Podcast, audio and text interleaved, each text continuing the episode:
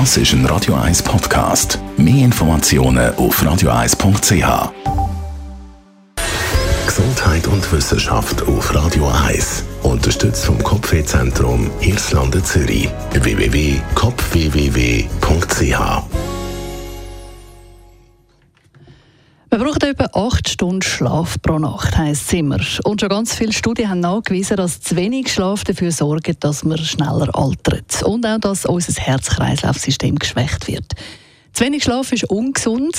Eine neue Studie aus England zeigt jetzt aber, dass man eben nicht nur zu wenig schlaft, dann damit seiner Gesundheit schadet, sondern auch, wenn man zu viel schlaft.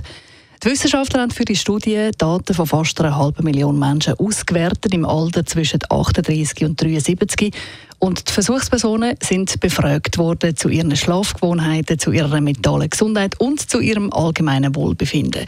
Zusätzlich haben die Wissenschaftler dann auch noch kognitive Tests durchgeführt und haben das alles ausgewertet. Herausgekommen ist, dass die ideale Schlaftour nicht bei acht Stunden liegt, sondern nur bei sieben Stunden. Und das gilt vor allem für Leute auch im Alter zwischen Ende 30 und Anfang 70.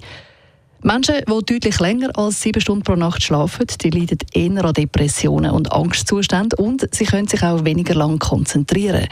Wichtiger als die Schlafdauer sei die Schlafqualität, sagen die Forscher.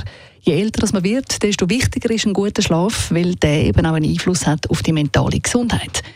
Sieben Stunden Schlaf pro Nacht sind ideal. Wenn man sich nach diesen sieben Stunden nicht erholt fühlt, dann sollte man nicht einfach stundenlang weiter schlafen, sondern dann eben mal schauen, was man machen kann, um die Schlafqualität zu erhöhen.